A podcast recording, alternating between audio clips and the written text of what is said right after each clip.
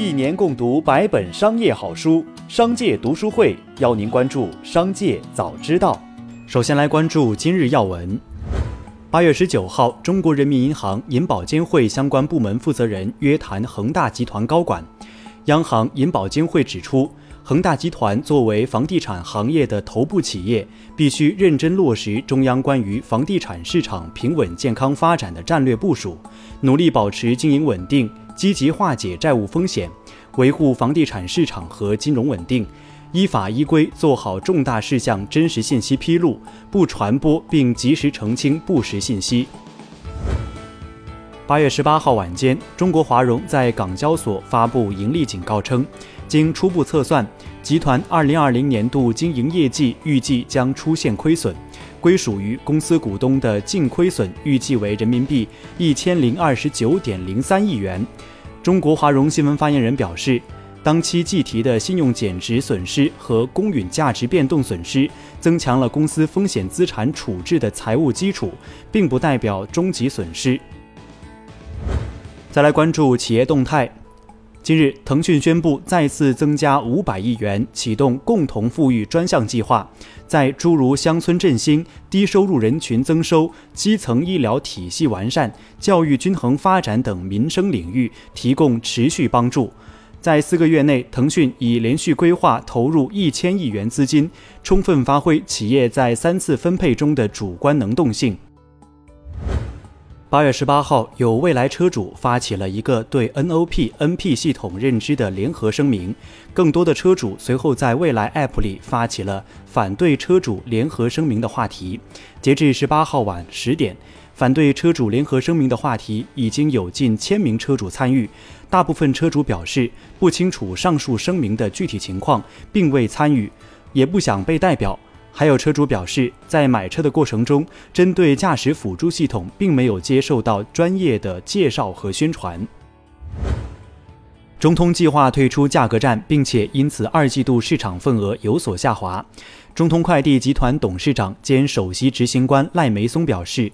本季度市场份额小幅回落，是由于我们选择了盈利见量、不必要的低价亏损件或以利润换取短期市场份额增长的做法，既非明智，也不可持续。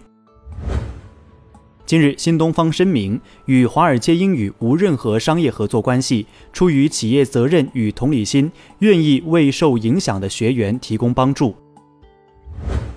八月十八号，华东师范大学家教中心公告称，将终止相关业务。对收取的服务费，华师大家教中心将拟定具体的退费方案及流程，并于八月二十五号之前对外公布。成立于一九九五年的华师大家教中心是华师大官方家教服务机构，经工商局正式注册登记，为校内学生提供了多个勤工助学岗位。近日，因人类高质量男性求偶视频在网络爆火的徐先生，创建了天价付费粉丝群。如果想要加入，订阅费一个月两万五千元，半年五万元，一年七万五千元。被网友调侃“韭菜没您这个割法的，请悠着点”。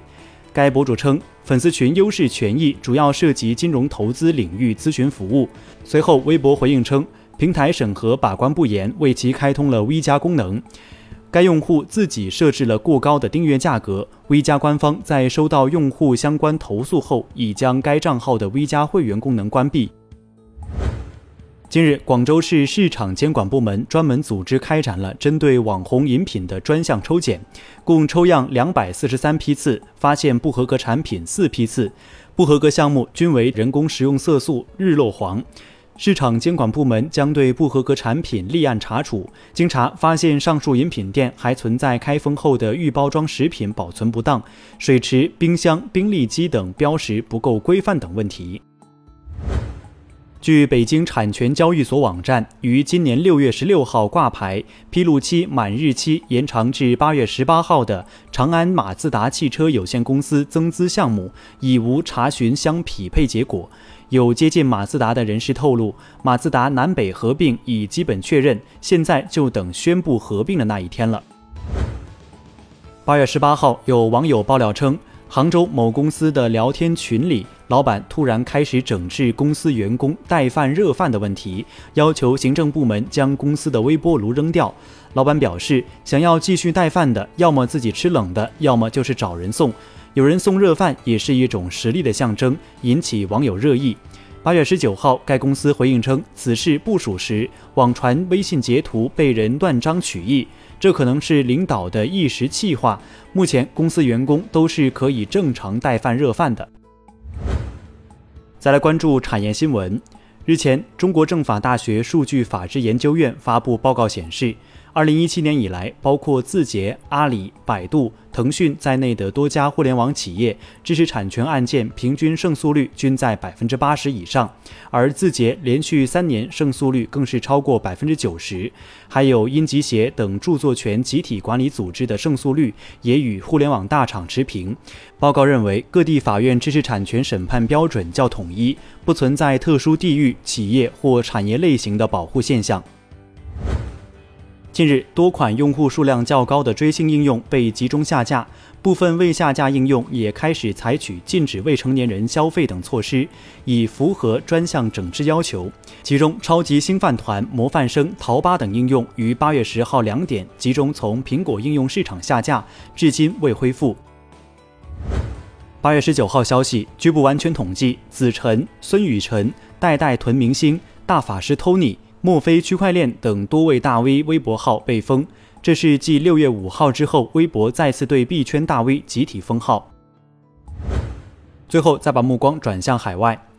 一家国际组织的最新报告显示，全球快时尚品牌正在污染非洲水质，有河水被染了色，不少河水的酸碱度也远高于正常水平，而当地社区还在使用这些水灌溉。据悉，约有五十家品牌的布料来自非洲，其中包括 Zara 和 H&M 等国际知名快时尚大牌，但报告没有明确指出造成污染的是哪些品牌工厂。以上就是本期《商界早知道》全部内容，感谢收听，下次再见。